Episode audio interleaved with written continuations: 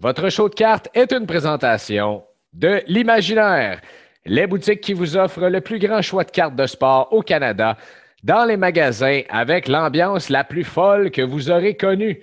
Vous pouvez les retrouver à Québec, Lévis, Saint-Bruno, Sherbrooke, Trois-Rivières et 24 heures sur 24 sur imaginaire.com.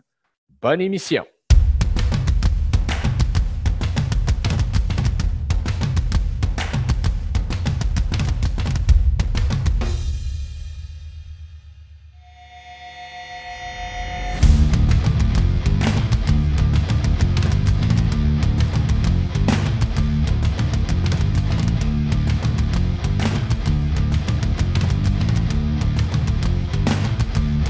Bienvenue à toutes et à tous dans votre tout nouveau show de cartes. Mon nom est Greg Lanctot. Ce sera un plaisir d'être avec vous en compagnie de nos experts, nos expertes qui sont là pour jaser de cartes, jaser de sport. On est là pour en apprendre. On est là pour échanger de l'information sur ce hobby de cartes qui nous passionne tant. On fait le tout sans prétention pour avoir du gros fun, pour vous divertir un plaisir d'embarquer dans cette aventure avec vous.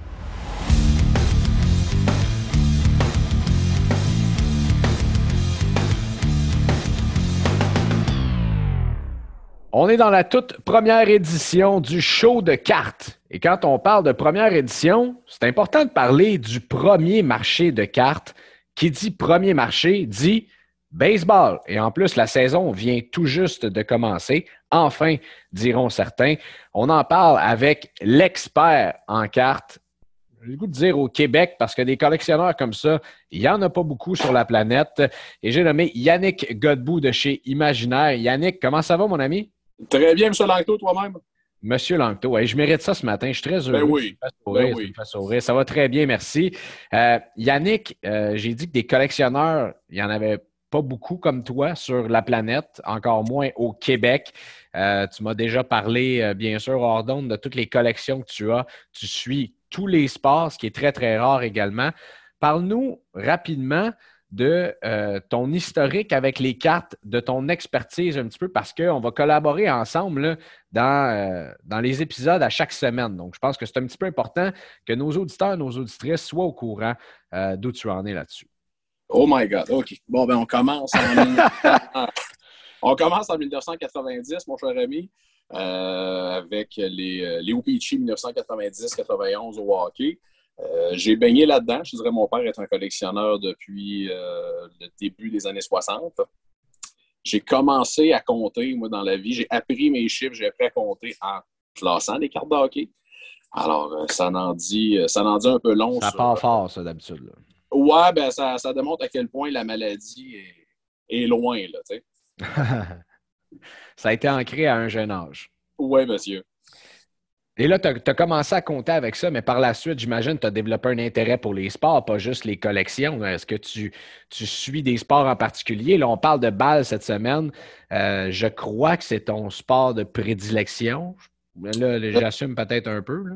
Moi, je suis un amateur de sport un peu bizarre. Euh, moi, l'hiver, les gens qui me parlent de baseball, j'ai un petit peu de misère, mais dès que les camps d'entraînement commencent, dès que la saison commence, même s'il y a encore huit pieds de neige en avant de la maison chez nous, on tombe, euh, on tombe en mode baseball. Mais euh, non, je dirais, il n'y a, pas, a pas de sport qu'on ne suit pas. Il n'y a pas de sport inintéressant, selon moi. Tu es comme, es comme le, collectionneur régulier dans le marché. Quand, la saison commence, tu commences à t'y intéresser, euh, tu retombes dans tes cartes, tu regardes qu'est-ce qui va sortir comme produit, euh, parce qu'on voit que c'est un peu ça, la fluctuation des marchés de cartes. Euh, dès que la saison commence, on, voit une hausse des prix, on voit une hausse de la demande, on voit des cartes qui se bougent. et là, dans la NBA, par exemple, il y, a simplement de l'intérêt pour les équipes qui sont présentement en séries éliminatoires. Puis après ça, ben on, va plus se concentrer justement sur le baseball et après, bien sûr, sur le football. Donc, pour donner peut-être une petite idée aux gens qui, euh, qui s'initient tout juste aux investissements. Exact. Ah, bon, parfait. J'attendais l'approbation. Bon, euh, on, est ici pour parler, euh, on l'a dit, donc des cartes de balle. vas-y donc avec l'historique, s'il te plaît, parce que je l'ai dit, c'est le plus gros marché. Euh, ici, peut-être au Québec, c'est le, hockey qui domine énormément. On aura l'occasion d'en reparler dans notre épisode de hockey. Mais mondialement, c'est définitivement les cartes de baseball et depuis le plus longtemps également. Si on, ça me fait plaisir de parler d'historique des cartes de baseball, mais là, il faut être prêt. Est-ce qu'on est prêt à faire un voyage dans le temps de 150 ans? Ben, moi, je suis prêt, j'ai pas de problème. Euh, tant, que tu le fais en cinq minutes, j'ai aucun problème.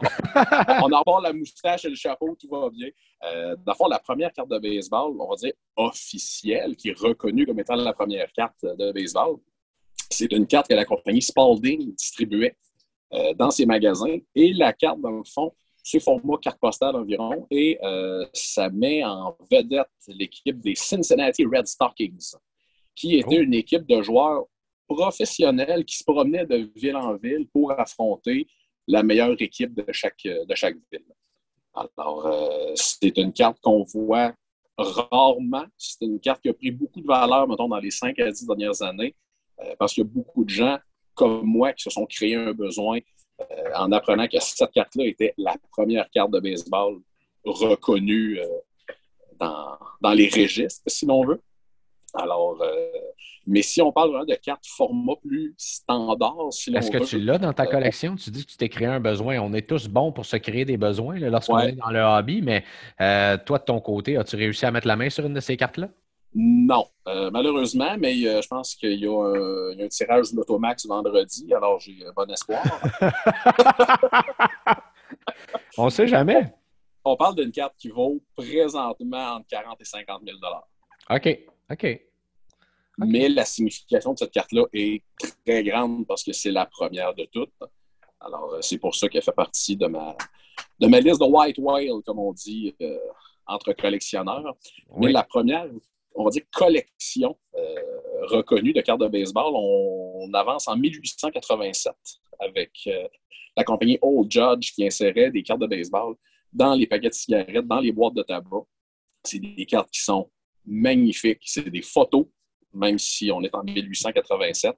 Alors, beaucoup de Frank Home Baker est là-dedans. Toutes les vedettes de l'époque sont là. Mm-hmm. Et c'est des poses studio. C'est pas des photos en d'action, c'est vraiment des poses studio. Alors, euh, le cliché du, joueur qui tient un bâton, euh, du receveur qui, c'est plate à dire, mais qui reçoit la balle sans, sans gants.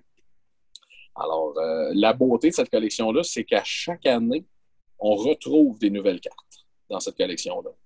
Ah, encore, encore il y a deux, trois ans, il y a euh, une entreprise américaine qui ont acheté un lot et dans le lot qui contenait environ 200 cartes de cette collection-là, il y en avait huit qui étaient inconnus dans le domaine.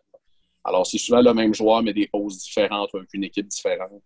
Alors, euh, c'est la beauté du vintage, c'est qu'on n'a jamais, jamais fini de découvrir, on n'a jamais fini d'apprendre dans les euh, collections. Et est-ce que c'est pour ça, parce qu'il y a des cartes aussi mythiques que ça qui remontent à 150 ans, que c'est le plus gros marché de collectionneurs, tu dirais? Ben, c'est un marché qui a énormément de mémoire. Euh, je vous dirais, chaque, euh, on va dire, chaque société a une façon de se souvenir de son passé. Et euh, les Américains ont cette grande qualité-là, c'est que j'ai l'impression qu'ils n'ont jamais rien jeté. Alors, on va chez des anciens et des cartes postales des années 1850. Pour eux, c'est, je dirais pas monnaie courante, mais c'est pas, euh, c'est pas rare. Tandis que nous, on trouve une pièce de 1850, on est en pamoison. Et eux, ben, c'est, c'est le fun, mais c'est normal pour eux. Alors, euh, c'est qu'il y en a encore beaucoup en circulation aussi. Puis la balle, c'est tellement nostalgique aussi. Tu sais, juste ici, au Québec, avec les expos, on en parle encore, puis on veut donc qu'ils reviennent. Euh, puis on se rappelle des beaux souvenirs d'avoir été voir de la balle. Puis même quand on y va aux États-Unis, je ne sais pas si tu voyages un peu pour aller voir du sport. ben, écoute, on dirait qu'on s'assoit là-bas, puis il n'y a rien comme la balle. que, que tu ailles voir du hockey, de la NFL, c'est tous aussi spectaculaire, là. Mais il n'y a rien comme la balle. Puis c'est ben, inexplicable de voir ça. Ben, la beauté du baseball, trouve-moi un sport où tu assistes à ce sport-là avec un chum ou un père ou une blonde et tu règles tous les problèmes du monde entre deux bouchées de pinot et deux lancers. Ça n'existe pas. Il n'y a pas de sport comme ça.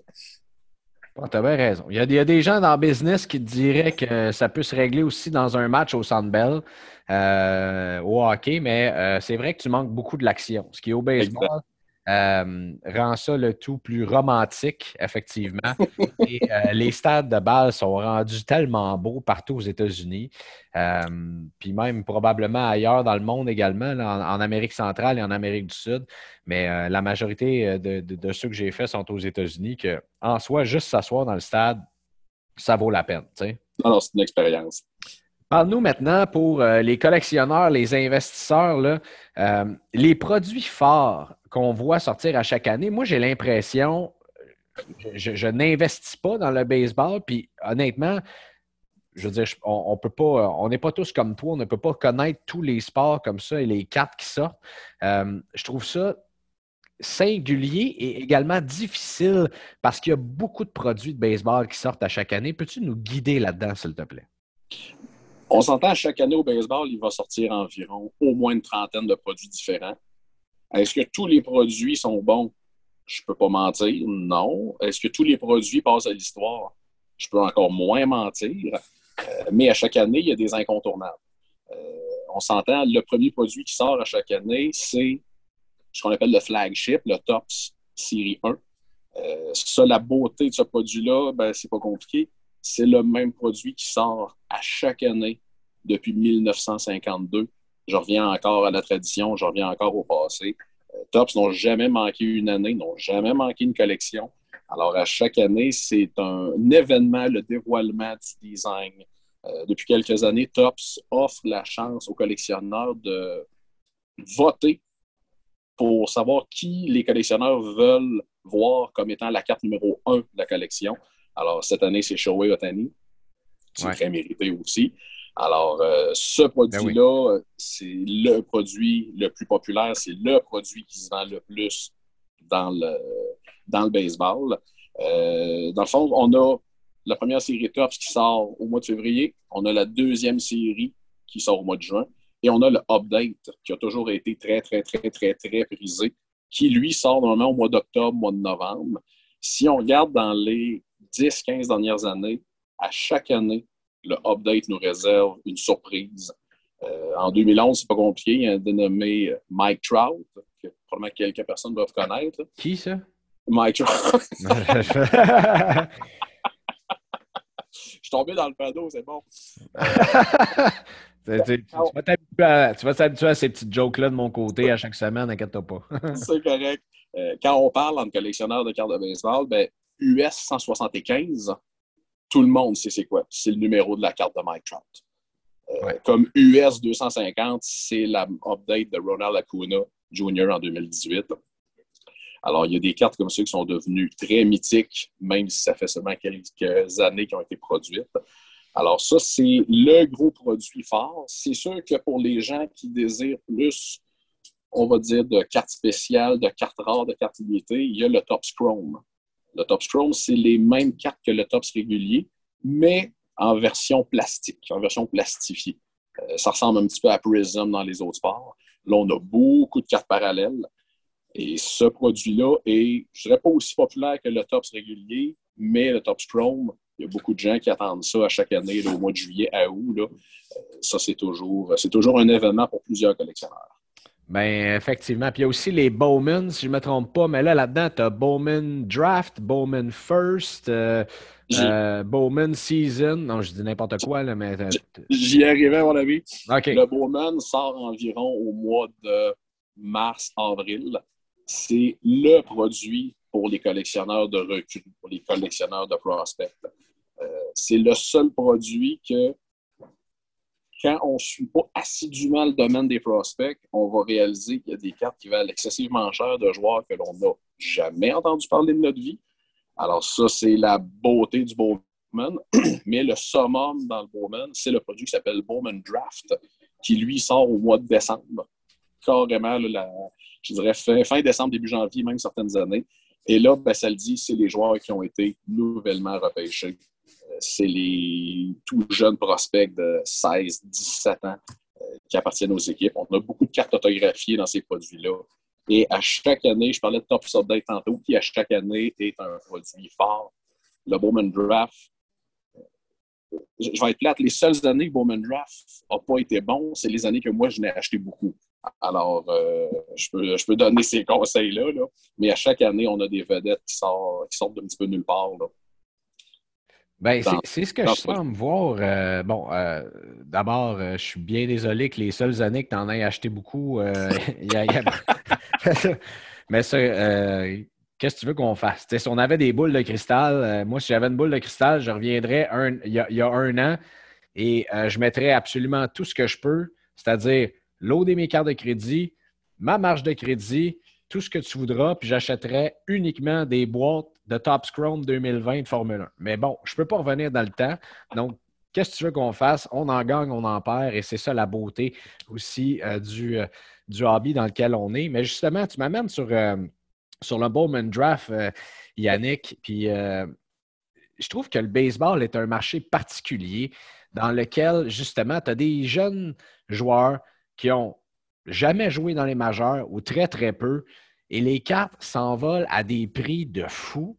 Ça monte plus cher. Euh, tu sais, on parlait de Mike Trout tantôt, et là, je regarde, bon, sa, carte de base euh, gradée PSA 10, là, euh, les prix sont un peu all over the place présentement. mais bon, bien en haut, sont dans les quatre chiffres, on va se dire ça comme ça. et tu as un jeune joueur, un jeune prospect qui n'a jamais fait les majeurs encore, qui va avoir à peu près les mêmes prix. on a vu la folie euh, Wonder Franco avec euh, le Tops Flagship qui est sorti en début d'année, euh, le 15 février. Mais là, c'est la folie Bobby Witt Jr., Spencer Torkelson, Jason Dominguez, Julio Rodriguez avec les Mariners de Seattle, Jaron Duran, Lawler, Jordan Lawler. pourquoi? C'est ma seule question. Euh, ben, avant de trouver une explication, on va parler chiffres. On parlait de Jason Dominguez. La carte que tout le monde cherchait euh, l'an passé, la Super Fractor, qui est la carte la plus rare dans le Bowman. La Super Fractor de Jason Dominguez, limitée à un seul exemplaire, s'est vendue au mois de février, mon ami, pour la modique somme de 474 000 US. Seulement. Seulement, oui. Oui, oui, pour un joueur qui, euh, on le sait tous, a des, une séquence de coups de circuit au Yankee Stadium. Ah non, c'est vrai, c'est pas vrai encore. ah, exactement. Ben, c'est ce que je veux dire. Euh, OK, probablement que cette, on prend cet exemple-là, mais c'est un petit peu un exemple, on va dire boosté sur les stéroïdes, on va dire ça comme ça. Je parle pas du joueur, je parle de la carte.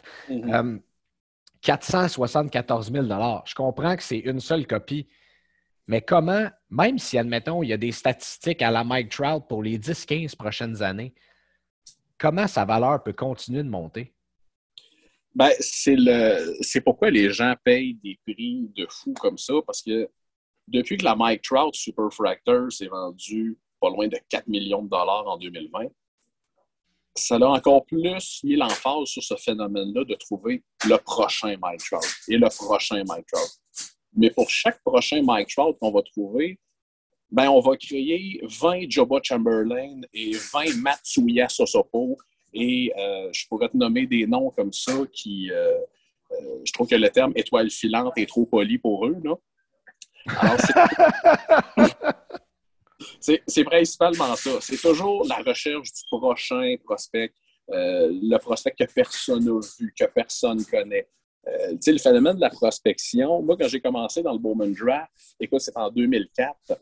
Et en 2004, on cherchait Matsuya Sosopo. Oui, je me rappelle de ça. Matsuya Sosopo, c'était un mélange entre Jésus-Christ, Hank Aaron et euh, name it. Et finalement, Matsuya Sosopo a eu une carrière de quelques années dans le baseball majeur, mais n'a jamais, jamais, jamais euh, euh, atteint les chiffres que tout le monde lui prédisait. Euh, et moi, je me souviens à l'époque, alors que le marché était vraiment pas ce qu'il est aujourd'hui, des cartes de lui qui se vendaient 8, 10, 15 et 20 000 Et à l'époque, on se disait, wow! Mais on s'entend cette carte-là ce matin. Moi, je paierais 200 pour l'avoir parce que la nostalgie nous, nous habite, nous, collectionneurs. Mais malheureusement, la personne qui a acheté ça à ces prix-là, c'est une perte considérable. Fait que c'est toujours cette recherche-là du prochain du prochain super-héros du baseball. C'est l'investissement. On s'entend les gens qui sont prêts à payer un demi-million pour une carte. Ils ont plus peur de la fin du mois. ils ont plus peur de la fin du monde que de la fin du mois. Oui, ça, effectivement, euh, c'est très bien dit. Et euh, je te pose la question, je vais en parler avec Charles-Alexis Brisebois dans, quelques instants, mais présentement, sont des bons achats euh, que toi, tu recommandes aux collectionneurs, aux clients qui sont là? Là, il faut juste que tu me promettes que mes paroles ne peuvent pas être retenues contre moi dans quelques années. non, non, ben non, absolument pas. OK. Là, ce qu'il faut dire, on est ici présentement toi et moi, on va jaser de cartes à chaque semaine. Ça, c'est absolument fantastique. Mais ce qu'on donne, c'est nos opinions à nous. Et ça ne peut pas être. Euh, on n'est pas des conseillers financiers ben ici. Donc, euh, si moi j'ai investi, j'ai investi dans des cartes de Darius Garland euh, cette saison et finalement, j'ai perdu des sous là-dedans. je veux dire. Et j'ai investi dans la mauvaise mm. carte de Vladdy Guerrero Jr. et j'en ai perdu également. Donc, ceci étant dit, on n'est pas Nostradamus, on ne batte pas pour 100% non plus, en bon français. Euh, mais si on est là, c'est parce qu'on regarde ce qui se passe dans le marché. Et il y a des joueurs dans lesquels on croit, il y en a d'autres qu'on ne croit pas. Puis ça, ça va être comme ça à chaque semaine. Donc, vous pouvez prendre nos conseils. Vous pouvez également nous écrire pour nous en donner. Peut-être qu'on ne les connaît pas puis qu'il y en a d'autres qui seront euh, meilleurs. Mais on va juste mettre un petit, euh, un petit bémol à, ce qu'on dit. Puis c'est vraiment deux gars, deux chums qui sont en train de jaser de cartes puis qui disent Écoute, moi, j'ai envie de mettre des sous dans ce joueur-là, le collectionner ou euh, encore investir dans lui? Exactement. Mais pour, euh, pour, continuer sur le sujet, c'est sûr que Wonder, c'est quelque chose. Moi, Wonder, je le suis depuis environ 2018-2019. Déjà à l'époque, les experts de Baseball America parlaient de lui avec les yeux brillants et ne voyait que des, des, qualités à Wonder. Et là, on le voit jouer et c'est à, chaque match, à chaque présence, ce gars-là est intense, ce gars-là est solide. Euh, la beauté, c'est qu'il a une belle prolongation de contrat avec l'équipe. Alors, en théorie, il devrait être avec Tampa Bay pour encore euh, plusieurs années, jusqu'à temps qu'il demande un échange. Euh, ça serait, on dire, dans cette nouvelle classe-là, ça serait mon blue chip, sinon. Euh, je, suis d'accord avec toi, puis je trouve ça intéressant que tu parles de demander un échange parce que ça se peut aussi qu'un joueur qui est présentement dans une équipe, on décide d'investir en lui comme recrue, qui joue dans une petite équipe, dans ce cas-ci les Rays. Mais imaginons si Wander Franco accepte un transfert dans un méga marché, je ne sais pas moi, les Yankees de New York ou les Red Sox de Boston. Ça me surprendrait qu'on l'échange dans la même division, mais quand même, euh, s'il s'en va dans une équipe comme ça, il s'en va gagner un championnat, c'est certain que, euh, on le sait, ça va euh, amener les prix vers le haut. Donc, c'est un excellent bon point que tu amènes en bon français. Mais présentement, des fois, les gens vont me poser la question, vont me dire qu'est-ce qui. J'aime pas nécessairement le terme investissement, des fois, les gens vont dire qu'est-ce qui vaut la peine d'être acheté présentement? Puis moi, je lui dis toujours, c'est bien plate à dire, mais la liste des blessés est souvent intéressante. Ben on a Fernando Tatis Jr. qui est blessé pour trois mois suite à un accident de moto. Félicitations. Mais euh, on s'entend pour trois mois, ces cartes, la folie de ces cartes va se calmer un petit peu. Et il y a beaucoup de choses qui vont redevenir achetables, qui vont redevenir très intéressantes. Et on s'entend, ce n'est pas une fracture du poignet qui brise la carrière d'un gars de 23 ans, 24 ans comme ça. Alors, euh, ça, c'est une, une de mes cartes cachées, je te dirais. Euh, j'aime ça, ce que tu dis. La seule affaire, moi, qui. Fernando Tatis, je trouve qu'il commence à être blessé beaucoup en très peu de temps. C'est la seule chose que je vais dire là-dedans. Moi, je trouve que c'est un gros risque euh, en ce moment, Fernando Tatis. Euh, puis j'aime mieux des joueurs qui sont un peu plus rock solid, et ça dans n'importe quel sport. Mais tu as raison. Est-ce que est-ce que si, par exemple, quelqu'un voudrait acheter la carte de Tatis qui est blessé présentement et que tout le monde s'arrache, par exemple, Julio Rodriguez qui vient juste euh, de faire le saut dans les majeurs, euh, et quand Tatis va arriver, qui va faire des feux d'artifice parce qu'il est spectaculaire à regarder jouer, sa carte va monter, c'est une occasion de la vendre. Ça, euh, probablement qu'il y, a quelques sous intéressants à faire avec ça. Mais bref, on n'est pas là pour. exact. on, déborde un peu. Yannick Godbout, c'était bien le fun, honnêtement. Ça a été un grand plaisir de, commencer ça avec toi. On se parle euh, assurément la semaine prochaine. Euh, pour un autre sport. On décidera lequel, puis on va avoir bien du fun, ça c'est sûr et certain. Pour l'instant, si les gens veulent aller te voir, toi, tu es à la boutique Imaginaire de Québec, c'est bien Oui, à Laurier Québec, euh, au centre d'achat Laurier Québec. Bon, excellent. Puis sinon, ben, on, peut, on peut toujours te passer un coup de fil pour des bonnes recommandations. Merci encore, mon chum. Merci beaucoup. Bonne journée. On parle de balle et de Yannick, qui est notre expert carte. On va se diriger vers un expert de la balle. Un expert de la balle, malgré son jeune âge, c'est un encyclopédie, un encyclopédie flambant neuve, on va dire ça de même. Et il est de Passion MLB, Charles-Alexis Brisebois, qui est aussi un collaborateur et ami du 91-9 Sport. Charles-Alexis, comment ça va, mon homme? Ça va super bien. Merci de, m'avoir. C'est toujours un plaisir d'avoir la chance de jaser puis de jaser de balles. Ben écoute, euh, tout le plaisir est pour moi. Ben oui, on a ce, nouveau euh, projet de, parler de cartes qu'on appelle Show de cartes, euh, si tu n'étais pas au courant. Et tu fais partie du premier épisode. parce qu'on a décidé d'y aller avec le début de saison dans la MLB. Il y a eu ce conflit de travail qui a bien sûr repoussé un petit peu le début de saison. On a eu, on a eu peur, finalement, on s'en est tiré avec un moindre mal. Et euh, l'entre-saison a été extrêmement intéressant au niveau du hobby des cartes parce que tu sais que c'est basé beaucoup, un peu comme le jeu du baseball, en fait, c'est basé beaucoup sur la spéculation, euh, sur euh, qui performera, qui réussira à percer l'alignement de son équipe et beaucoup ce que j'apprends dans ce hobby-là de cartes de baseball, qui est euh, vieux comme la Terre, comme nous disait Yannick Godbout un peu plus tôt, je m'en allais où avec ça, moi? ah oui, c'est ça, je m'en allais là. C'est basé sur l'anticipation. Puis l'anticipation des jeunes, ce qui fait que le prix des cartes explose avec des jeunes qui ont peu ou pas joué dans les majeurs. Et euh, je t'explique, euh, puis probablement que je t'apprends rien, mais euh, les cartes de Julio Rodriguez, les cartes de Bobby Witt Jr., les cartes de Anthony Volpe, de Jaron Duran, de Jordan Lawler sont pas achetables ou à tout le moins sont aussi hautes que certains gars qui ont prouvé dans les majeurs année après année qu'ils sont des MVP. Donc, ce que j'ai envie de faire avec toi, c'est un, un espèce de survol de qui sont pour toi tes meilleurs jeunes parce que oui, dans le hobby, souvent, les gars que je t'ai nommés ont, euh, beaucoup de, love du hobby. On a, ils ont une sympathie certaine. Mais des fois, il y a peut-être des petits sleepers qu'on ne s'attend pas, comme dans n'importe quel sport, qui euh, commencent à ramasser des statistiques de fou.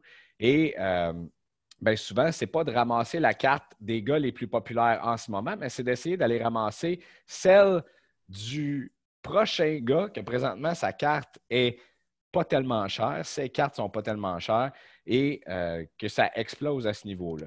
Donc, euh, dans les gars que je t'ai nommés, est-ce qu'il y a des noms, toi, qui, euh, qui, que tu retiens particulièrement? On sait que, bon, Bobby Witt et Julio Rodriguez ont percé l'alignement dans leur équipe.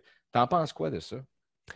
Écoute, j'en pense qu'il y a beaucoup de, jeunes quand même présentement dans le baseball majeur qui, qui arrivent à faire leur marque. C'est assez intéressant. Puis, euh, au, nombre d'équipes qu'il évidemment, on peut avoir tous euh, des, noms différents.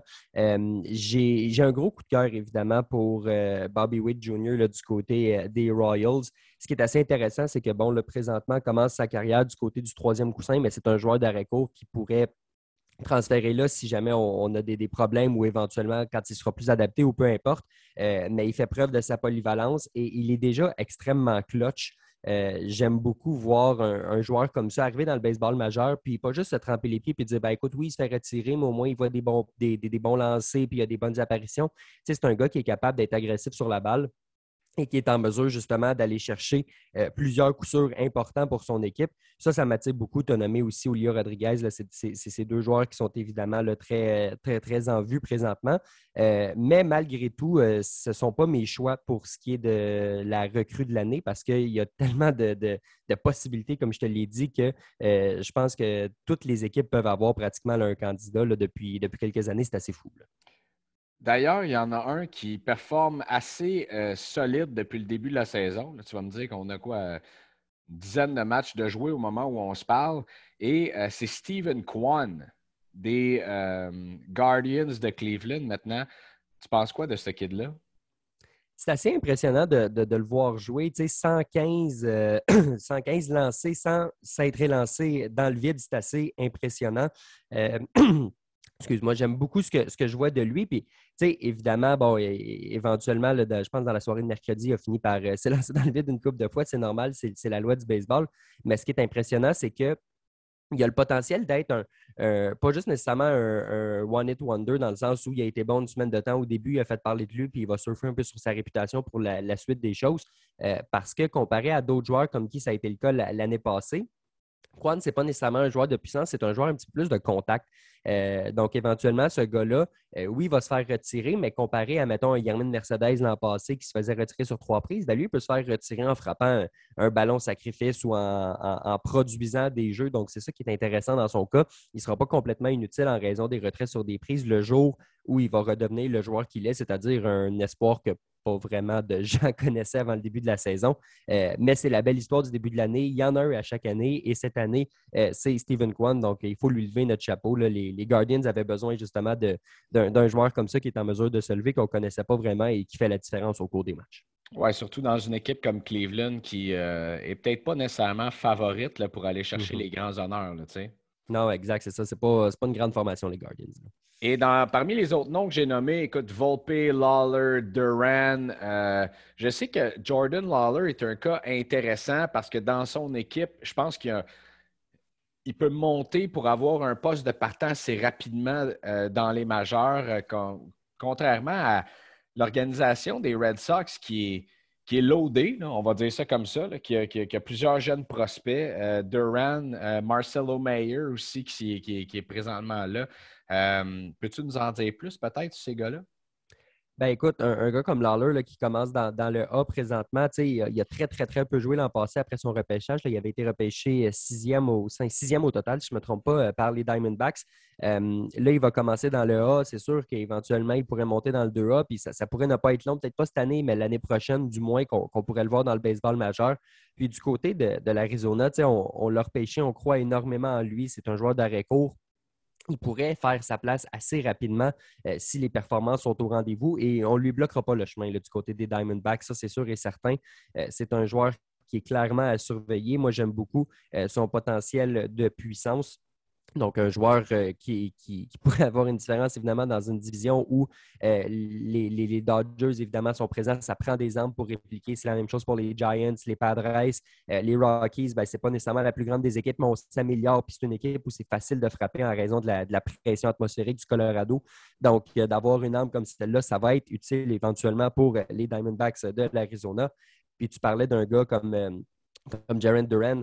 Euh, selon moi, son, défi, Greg, ça va être vraiment d'apprendre à, performer dans le baseball majeur parce que quand il est dans le 3A, ça va bien, il est capable de s'adapter au fur et à mesure que les apparitions au bâton euh, euh, s'accumulent pour lui. Mais quand il est dans le baseball majeur et qu'il y a des séquences difficiles, on dirait que sa capacité d'adaptation est un petit peu moins là. Du moins, mm-hmm. c'était le cas l'an passé en 2021. Donc, s'il est capable de s'adapter on the spot, ça va faire en sorte qu'il va être vraiment en mesure euh, de bien performer dans le baseball majeur. Et pour moi, elle est là la nuance. C'est évidemment beaucoup plus facile à dire qu'à faire le rendu à, ce niveau-là. C'est vraiment pas évident. Euh, mais s'il est capable de le faire, ben, il, va, il va trouver euh, une place là, pour lui, évidemment, dans le champ extérieur des Red Sox. Parle-moi donc, tu as dit que c'était pas. j'ai pas nommé ton choix de la recrue de l'année cette année, mais toi qui baignes là-dedans chaque jour dans la balle, serait ton choix ou quels seraient tes choix? Parce que c'est tout le temps difficile euh, après, euh, après euh, gros max, une dizaine de matchs de jouer, de prédire qui va l'être, mais j'imagine que tu as, deux, trois noms pour nous. Écoute, moi, je n'ai pas changé mes, choix de début d'année. du côté de l'américaine, c'est un joueur qui n'a pas joué encore parce qu'il est blessé, mais ce ne sera pas une très, très longue blessure. Il va finir par arriver. J'y suis allé avec Adley Rochman, le receveur des Orioles de Baltimore qui devrait faire ses débuts quelque part au mois d'avril. Euh, c'est un gars qui va avoir évidemment toute la place du monde et ce ne sera pas une commande facile parce que les Orioles évoluent dans la division des Rays, des Jays, des Red Sox, des Yankees. Euh, ça va faire en sorte évidemment qu'il va falloir redoubler d'ardeur pour offrir des belles performances. Mais j'ai énormément confiance en lui et je pense que euh, défensivement, c'est un bon gars aussi. Et tu sais comme moi qu'un joueur qui performe bien défensivement peut transporter cette confiance-là aussi au bâton. Je pense que ça va être le cas pour lui. C'est un ancien premier choix au total en qui on fonde énormément d'espoir et je pense que euh, c'est peut-être pas le, choix le plus populaire justement en raison de sa blessure, mais j'ai énormément confiance que ça pourrait arriver. Et du côté euh, de la nationale, j'avais choisi Matthew Liberatore, qui était un lanceur, qui est un ancien premier choix des Rays de Tampa Bay qui a été échangé contre Randy à Rosarena pour la petite histoire, d'ailleurs, il y a une couple d'années.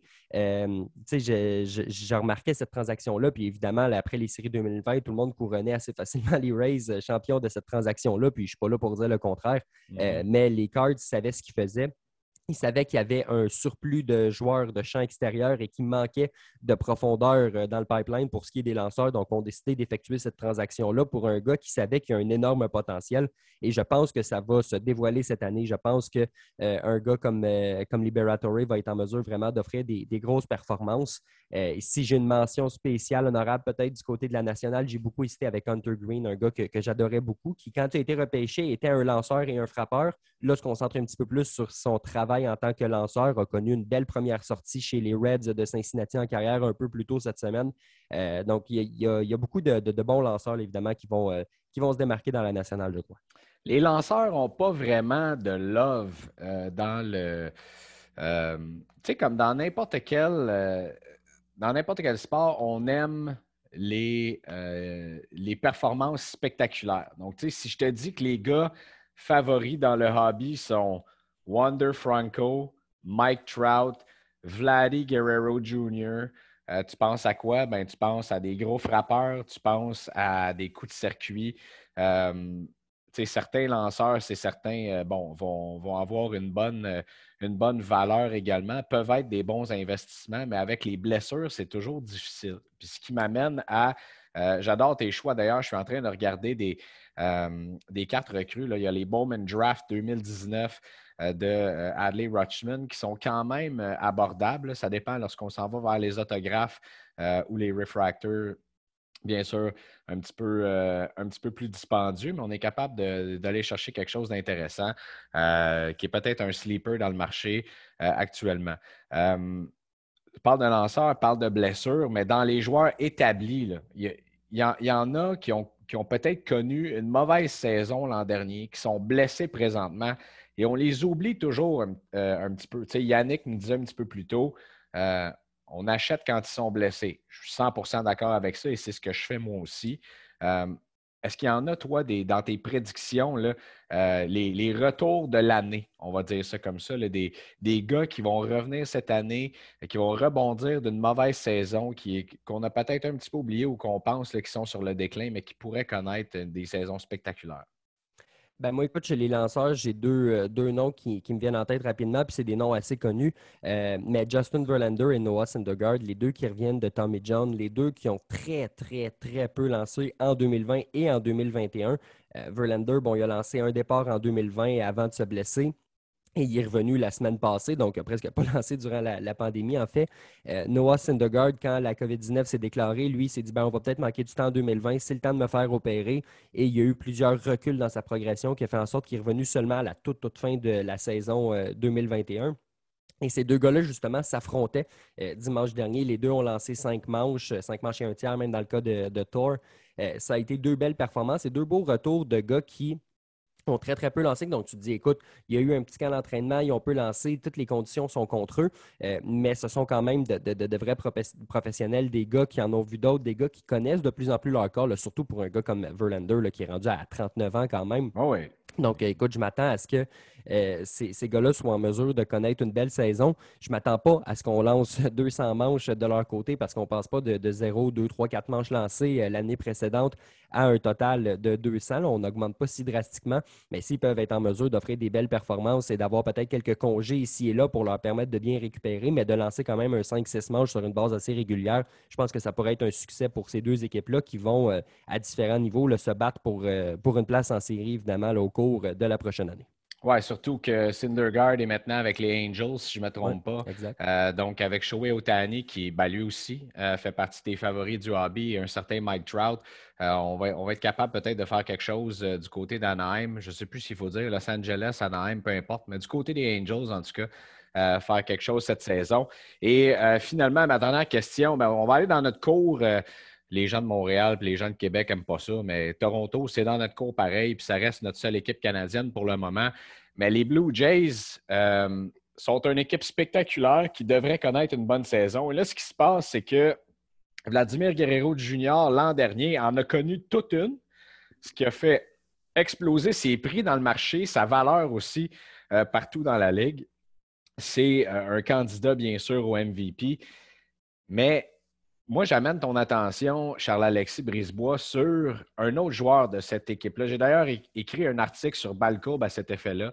Euh, Beau Béchette. Parce que Beau Béchette a connu toute une saison l'an dernier aussi. Et s'il n'avait pas eu Vladimir Guerrero pour lui créer de l'ombre comme ça, probablement qu'on l'aimerait beaucoup plus dans le hobby aussi euh, et qu'on parlerait beaucoup plus de lui dans la ligue. Penses-tu que ces deux gars-là, ensemble, vont être capables de répéter et ou qu'à moyen et long terme, si on investit dans Beau Béchette, va finir par l'échanger pour qu'il puisse aller peut-être briller dans une autre équipe comme, euh, comme, la star de cette équipe-là. Est-ce qu'il y a ce potentiel-là aussi?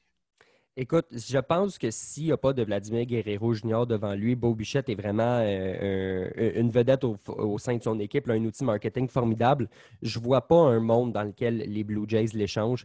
Euh, ah, une chevelure euh, impeccable. ben, écoute, complètement. Il, s'est rajouté des petites mèches en plus cette année. Je ne sais pas si tu as remarqué. Ah ouais, non, ouais, ouais ça, sont comme plus longs, plus blonds. Je ne sais pas exactement. je ne suis pas un, expert de cheveux, là, mais...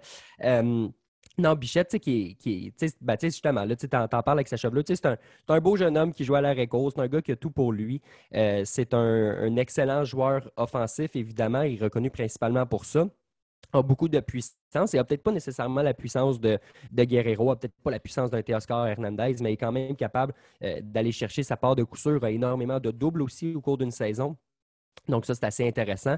Euh, défensivement, c'est peut-être pas le, meilleur joueur d'arrêt court défensif, mais c'est un gars qui a vraiment progressé l'an passé. D'avoir Marcus Simeon à ses côtés pour l'aider, ça l'aide. Cette saison, je pense que la part de Matt Chapman au troisième, qui est capable d'en couvrir large euh, à son coussin, ben, ça va l'aider aussi. Puis on l'a vu depuis le début de la saison, il est vraiment meilleur défensivement qu'il ne l'était. Euh, le, premier match de la série contre les Yankees, euh, un peu plus tôt cette semaine, lundi, a effectué plusieurs beaux jeux défensifs qu'on ne voyait pas nécessairement en début de carrière. Donc, euh, sa progression, pour moi, est très, très, très intéressante. C'est un gars qui frappe quand même deuxième dans cet alignement-là, euh, qui est assez loadé, on va se le dire. Donc, euh, Bichette, euh, vraiment, c'est un joueur qui est assez, assez important dans l'organigramme. C'est le, joueur d'arrêt court de la formation. C'est un gars qui est capable de très, très bien frapper. Et je suis persuadé que du côté de Toronto, on va faire absolument tout ce qu'on peut pour essayer de conserver ses services jusqu'au plus tard possible, en fait. Tant mieux. Écoute, je te laisse sur. merci pour ces, ces précisions-là aussi je te laisse sur euh, ce que, ce que j'ai marqué dans mon article. Euh, Beau Béchette se vend à peu près trois fois moins cher actuellement que Vladimir Guerrero pour des quatre recrues en PSA 10. Euh, ce qui est quand même assez fou avec un joueur de ce potentiel-là. J'imagine que quand le hobby va, va, creuser un petit peu plus loin sur, tu sais, quand on est aux États-Unis, on regarde ce qui se passe au Canada. pas qu'on regarde ça de haut, mais on se dit, on évite un petit peu ce marché-là. Donc là, je pense qu'on va être capable de, euh, de tourner cet investissement-là en positif, bien sûr, du côté de Beau Béchette. Et je te laisse sur un autre lanceur euh, que tu n'as pas nommé, qui, moi, c'est peut-être ma prédiction. Ça ne vient pas de moi, d'ailleurs. C'est un expert euh, du côté des États-Unis qui avait parlé de lui. Mais un certain Brad May, qui s'est blessé l'an dernier et présentement, ses prix sont complètement au plancher. Donc, aussitôt que ce gars-là va être capable de, revenir et de commencer à avoir des performances, euh, je suis pas mal certain que les gens vont vouloir euh, réinvestir dans ces cartes-là. Euh, est-ce que tu es capable de nous dire un petit mot sur ce lanceur-là? Brad May, est-ce que c'est Brian May, le lanceur des, Dodgers? Brian May, voilà, excuse-moi. C'est le virus qui attaque mon cerveau présentement, mais oui, Brian May, bien sûr. Brian May, c'est un lanceur vraiment que, j'adore. Premièrement, tu le regardes, euh, des, grands cheveux roux bouclés, il attire l'attention dès le début, il, capte ton regard, puis quand tu le regardes lancer, tu te dis, oh mon Dieu, mon regard est vraiment capté pour de vrai parce que j'ai rarement vu des balles rapides avec autant de mouvement. C'est complètement fou à quel point une balle qui va à 97, 98 000 à l'heure euh, peut bouger comme une balle courbe ou peu importe le, type de lancer. Quand il est au sommet de son art, il est excessivement difficile à frapper. Et la bonne nouvelle pour les Dodgers, c'est que, bon, là, il n'est pas là présentement, mais si tout se passe bien, il pourrait revenir en fin de saison. Il pourrait agir quasiment comme, euh, je, vais, je, vais, dire, comme joueur de location en ce sens où c'est un joueur qui arrive vers la fin comme ça. Mhm. de, la saison. Euh, moi, j'adore ce qu'il est en mesure d'offrir et j'espère que son opération Tommy John va l'avoir rendu plus fort et que ça ne prendra pas trop de temps à se remettre de tout ça. Parce que s'il revient en, 2022, là, que ce soit comme releveur juste pour finir l'année parce que son bras n'est pas encore construit ou comme partant ou peu importe le rôle qu'on voudra bien lui donner du côté de, Dave Roberts, ben, j'ai vraiment l'impression que c'est un gars qui va être en mesure de tout casser et qui va apporter une profondeur là, qui, est déjà exceptionnelle à, à, Los Angeles, mais qui va pouvoir en ajouter encore plus, là, justement. Merci beaucoup, Charles-Alexis Brisebois de Passion MLB. Ce n'est pas la dernière fois qu'on fait ça. C'est la première, bien sûr, puisque c'est la première édition du show de cartes. Mais euh, tes conseils et ton, ton, expertise, tes analyses sont super appréciés. On se reparle très bientôt, mon chum. Excellent. Merci, Greg. Salut. Merci à toi. Merci d'avoir été parmi nous pour votre toute première édition du show de cartes présenté par l'imaginaire. Gros plaisir d'avoir fait ça avec Yannick Godbout, Charles-Alexis Brisebois. On revient pas plus tard que la semaine prochaine avec un autre épisode. D'ici là, soyez certains de vous abonner sur Spotify, Apple Podcast ou n'importe où où vous consommez ces épisodes euh, audio. Ici Greg Langto. On se reparle la semaine prochaine. D'ici là, on vous souhaite des belles trouvailles.